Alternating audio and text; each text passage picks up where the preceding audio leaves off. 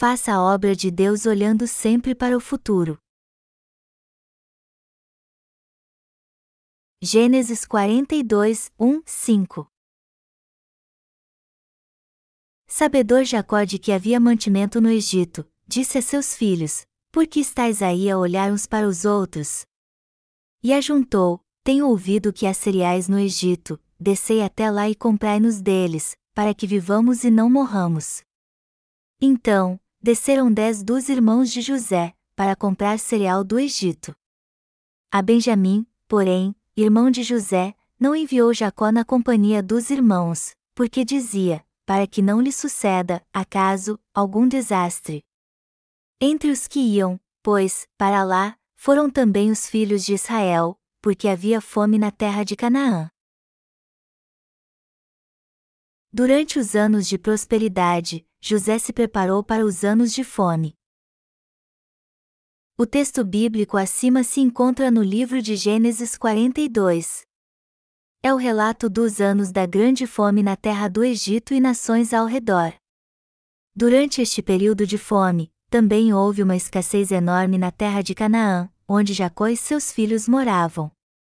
Por esta razão, eles tiveram que ir à terra do Egito para buscar alimento. Naquela época, seu irmão José, que muitos anos antes havia sido vendido como escravo, era governador do Egito. José estava preso como um criminoso no Egito quando interpretou o sonho de Faraó e se tornou governador daquela nação. Está escrito na Bíblia que ele estocou trigo por toda a terra do Egito e assim evitou que muitos morressem de fome. Foi por causa da sua sabedoria que o governo pôde se preparar para o futuro estocando bastante alimento nos anos de abundância. Durante os sete anos de governo de José no Egito, houve grandes colheitas de trigo, e uma quantidade enorme foi estocada em armazéns. A colheita foi abundante durante sete anos, tanto que a quantidade de trigo estocada era imensurável. Com certeza deve ter havido algum tolo naquela época que questionou a atitude de José. Mesmo assim, muitas pessoas desfrutaram os anos de abundância e tiveram uma vida feliz e confortável. Mas José ordenou aos seus servos que construíssem grandes armazéns para que o trigo fosse estocado e não estragasse. Ele usou a sabedoria que Deus lhe deu para estocar a colheita em grandes armazéns para garantir a sobrevivência de todo o povo. Depois de sete anos então, enquanto José ainda governava o Egito, houve um período terrível de grande escassez. Amados irmãos, imagine como seria se isso acontecesse em nosso país por seis meses apenas. Em todos os lugares ouviríamos que as pessoas estariam morrendo de fome e sede. Mas nos dias de José, o povo pôde recorrer a Faraó e dele receber alimento para sobreviver. O povo do Egito arrendou suas terras para comprar trigo, e assim puderam sobreviver à época de grande escassez. Vamos voltar ao tempo em que José estava na prisão. Um dia ele foi levado à presença do rei do Egito para interpretar seu sonho. E a interpretação que José deu ao sonho de Faraó foi que haveria sete anos de grandes colheitas e sete anos de uma terrível fome. Então ele disse a Faraó que o trigo deveria ser estocado na época em que houvesse muito, a fim de que todos sobrevivessem nos sete anos de escassez. Era preciso ter sabedoria para fazer isso, e era José quem possuía tal sabedoria. A situação foi tão crítica naquela época que houve fome não somente na terra do Egito, mas na terra de Canaã também. E Jacó, seus filhos e suas famílias que viviam ali não tinham outra escolha senão comprar trigo no Egito. Ao ouvir falar que havia abundância de trigo no Egito, Jacó enviou seus filhos para conseguir alimento lá e lhes disse: Meus filhos, eu ouvi que há abundância de trigo na terra do Egito. Não vamos ficar parados aqui e morrer de fome. Eu lhes darei dinheiro e vocês irão lá para comprar trigo. Há muitas lições que podemos tirar do texto bíblico deste capítulo. Mas o que eu quero reiterar aqui é que precisamos estocar o pão da vida de antemão. Haverá um tempo em que o pão da vida que preparamos com tanta dedicação será essencial para todos neste mundo. E quando esse dia chegar, o mundo inteiro nos pedirá este pão. E então, pela graça de Deus, eles comerão o pão da vida que estocamos. Hoje temos pregado o Evangelho da água e do Espírito em todo o mundo, mas devemos sempre guardar e estocar o pão da vida. Amados irmãos, hoje estamos estocando o pão da vida ou não? Eu estou perguntando a vocês se estamos cumprindo esta função pela fé ou não. Embora os dias sejam difíceis, os justos estão preparando o pão da vida. É chegada a hora de vivermos o tempo das dores. Mateus 24 horas e 8 minutos. E como nos revela o livro de Apocalipse, a era do cavalo preto está chegando. E temos visto como tem aumentado a fome no mundo todo. E a Igreja de Deus e o mundo estão inseridos nisso. No entanto, o próprio Deus nos protegerá e guardará nossa Igreja. Deus protegerá os justos na era da fome para que vivamos bem tanto física como espiritualmente, a fim de que continuemos a servir bem ao Evangelho da água e do Espírito. Precisamos entender que a era do cavalo amarelo, a era do Anticristo está vindo muito rápido. E quando o Anticristo aparecer, não poderemos fazer nenhuma obra espiritual, mesmo se quisermos. Então, temos que preparar os livros da missão para distribuirmos nos dias de fome espiritual que logo virão. A Igreja de Deus tem que cumprir esta tarefa pela fé. Como servos de Deus, temos que cumprir este ministério que nos foi confiado assim como as outras tarefas. Eu mesmo tenho me dedicado cada vez mais ao Evangelho, pois logo será muito difícil pregá-lo. Alguns irmãos acham que é fácil fazermos tudo o que vem às nossas mãos. Pessoas carnais só pensam no seu bem-estar. Só que não devemos nos deixar levar pelas circunstâncias, e sim vencer todas as dificuldades pela fé. O ser humano tem a tendência de agir pela razão, e por mais que não ajam pela fé, não se preocupam com si mesmos. Mas os justos não agem pela razão, mas pela fé se dedicam em fazer a obra de Deus. Quando eu penso nos dias que virão, minha mente e minha fé são renovadas e me sinto mais decidido ainda a fazer a obra. De agora em diante, meus queridos obreiros, todos que trabalharem comigo terão que cumprir o que lhes foi confiado temos que ajudar muitas pessoas a conhecer o Evangelho da água e do Espírito para que sejam salvas dos seus pecados. Temos que alimentar os nascidos de novo a fim de que eles tenham forças para amar o Senhor e pela fé possam refutar os argumentos dos homens vis. Como vemos no texto bíblico deste capítulo, José sabiamente estocou muito trigo e assim evitou que muitos morressem de fome eu tenho certeza que se seus pais ou familiares passarem por uma terrível fome física e espiritual, Deus os salvará por causa da sua fé. O que estou dizendo é que, quando vierem os dias de fome, sua família poderá comer do alimento espiritual por causa de você. Nós temos investido muito na construção do centro de treinamento de discipulado. E eu me lembro bem o que disse a vocês quando começamos a construí-lo.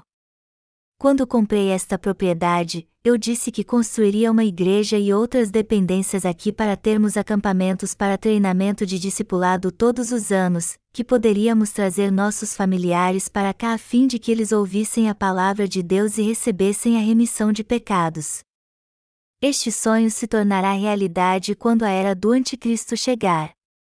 Mas tudo isso foi possível porque estamos preparando o pão espiritual que distribuiremos nos dias de fome nós continuaremos ampliando nosso campo de pregação do Evangelho da Água e do Espírito o quanto pudermos para terminarmos esta obra.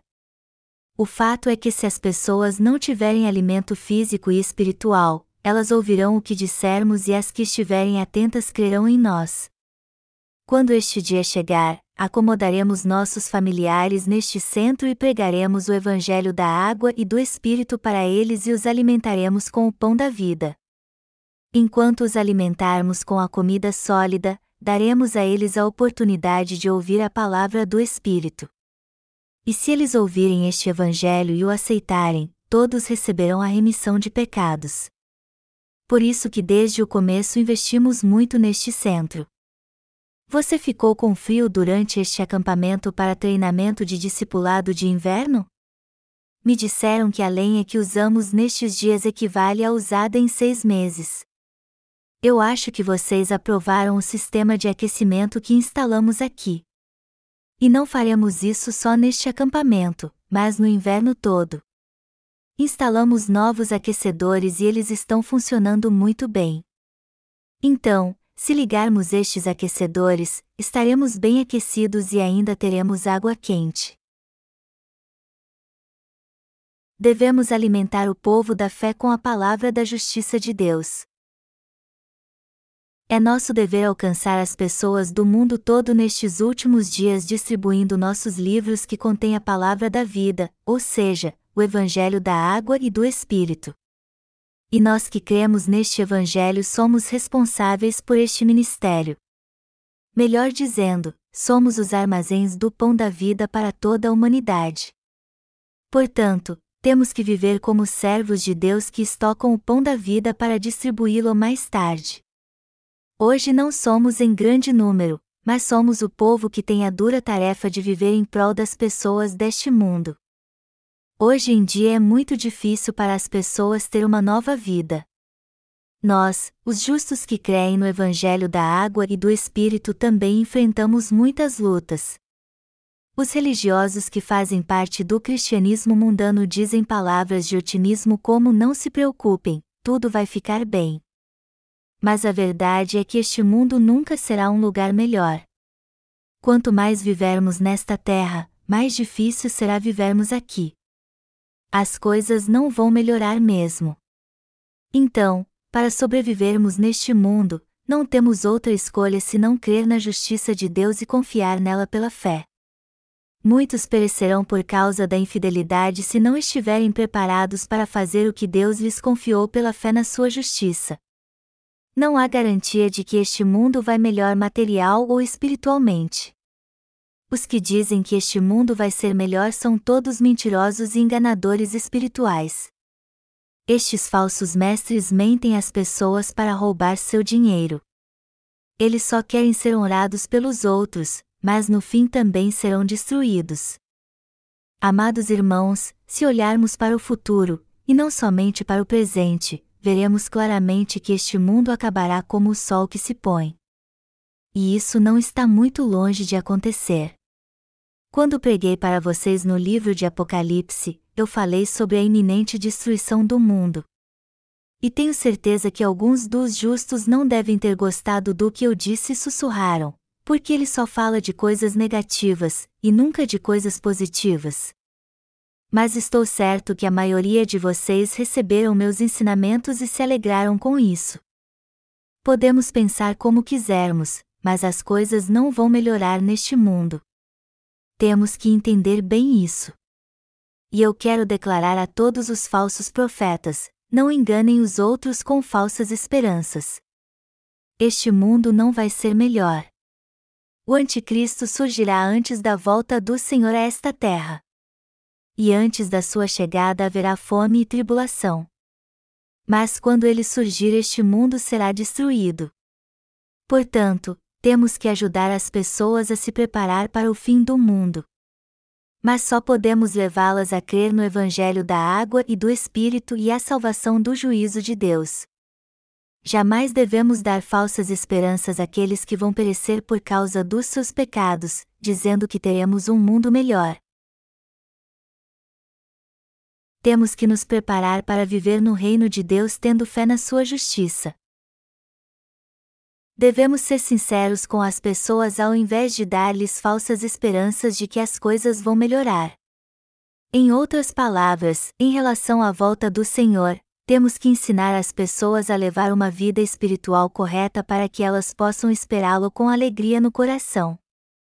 Nós mesmos temos que preparar nossa artilharia espiritual para quando o inimigo tentar invadir nossa mente.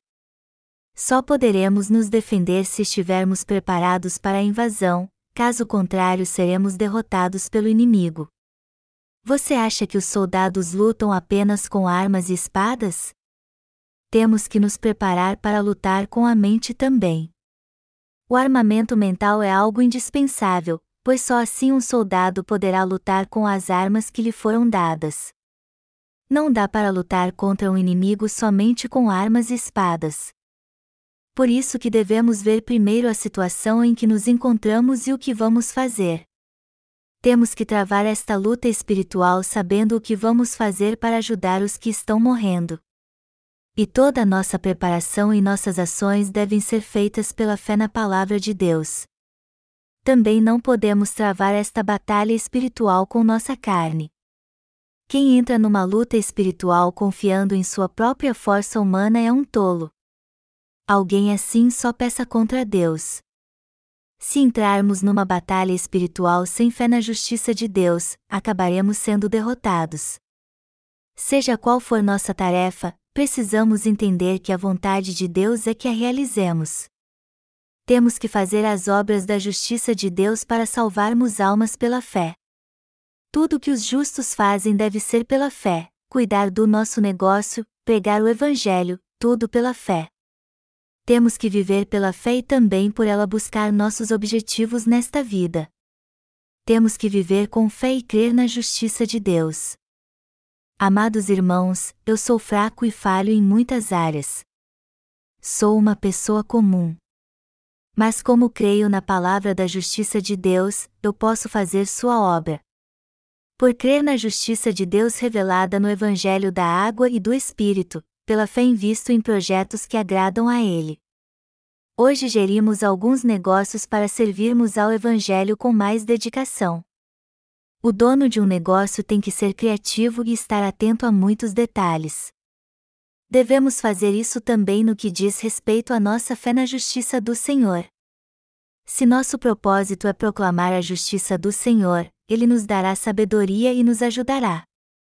Mas se nosso objetivo não for pregar o verdadeiro Evangelho, ele não nos dará sabedoria alguma, muito menos visão para sermos bem-sucedidos neste mundo. Vemos no texto bíblico deste capítulo, que se encontra em Gênesis 42, que José era um homem que temia a Deus. E foi por esta razão que, por meio dele, Deus livrou os descendentes de Jacó. Deus preparou um plano para salvar o povo de Israel. José tinha que ser vendido como escravo pelos seus irmãos e interpretar os sonhos de Faraó. No fim, o Senhor fez com que ele se tornasse o governador do Egito. Deste modo, Deus fez com que ele estocasse trigo e livrasse da fome não apenas os egípcios, mas todas as nações ao redor. O que aconteceu à nação do Egito por causa de José? Eles acumularam uma grande riqueza. Como José confiou em Deus e foi guiado por ele, sua política de alimentos foi bem sucedida, pois o preço do trigo disparou no período da fome. Por mais que um saco de trigo custasse cem reais, mas José o vendesse por mil reais, tudo o que ele tinha estocado seria vendido. Podemos ver na Bíblia que os egípcios vendiam suas casas, suas terras e tudo o que possuíam para comprar alimento. E como em todo lugar do Egito só havia trigo nos armazéns de Faraó, o povo tinha que comprar do rei. E como a nação se tornou muito poderosa naquela época, mesmo depois da morte de Faraó, o Egito continuou vivendo sua época áurea. José se tornou o governador do Egito e durante sua liderança política o reino não deixou de enriquecer. Muito pelo contrário, se tornou o país mais poderoso do mundo até então. E se algum país não agradava ao Egito, ele era destruído.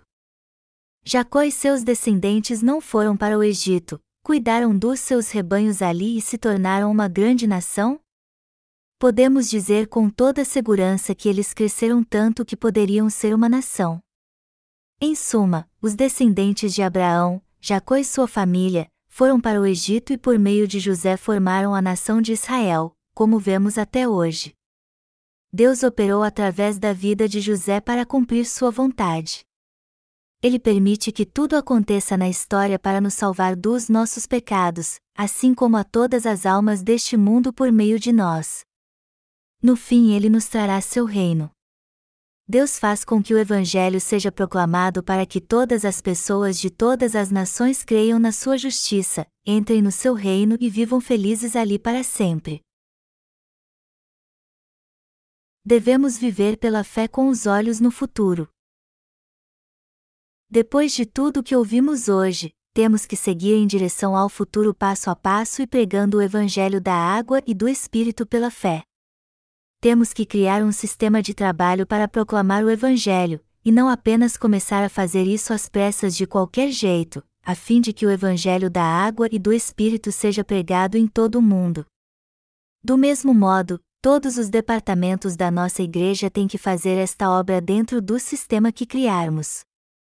Todos têm que deixar essa ideia de que nada funcionará sem mim, e ser fiéis à causa da proclamação do Evangelho. E já que conseguimos realizar muitas coisas do nada, o que nos impediria de fazer a obra muito mais agora? Também temos sempre que preparar os obreiros de Deus para fazer esta obra pela fé. Nenhum de nós deve cuidar de tudo sozinho, por isso que devemos treinar nossos parceiros para dividir a carga do trabalho conosco temos que ensinar os que chegaram depois de nós a fazer a obra de Deus agora, a fim de que sejamos pioneiros desta obra em novas áreas pela fé. Assim poderemos cumprir o chamado à proclamação do Evangelho da água e do Espírito no mundo todo e da maneira certa. Temos que criar e organizar sistemas de trabalho para a pregação deste Evangelho. Temos muito a aprender analisando a fé de José. Temos que estocar o alimento espiritual como ele fez, pois quando vier a fome nesta área poderemos doar o pão da vida àqueles que estiverem famintos e ajudá-los a ter uma nova vida. E é esta fé que devemos ter ao fazermos a obra de Deus, pois assim passo a passo estaremos mais perto do Senhor. Não devemos nos apressar, mas criar um sistema de trabalho adequado para fazermos a obra de Deus. E já que somos seus servos, devemos ser o sal da terra e fiéis ao servi-lo.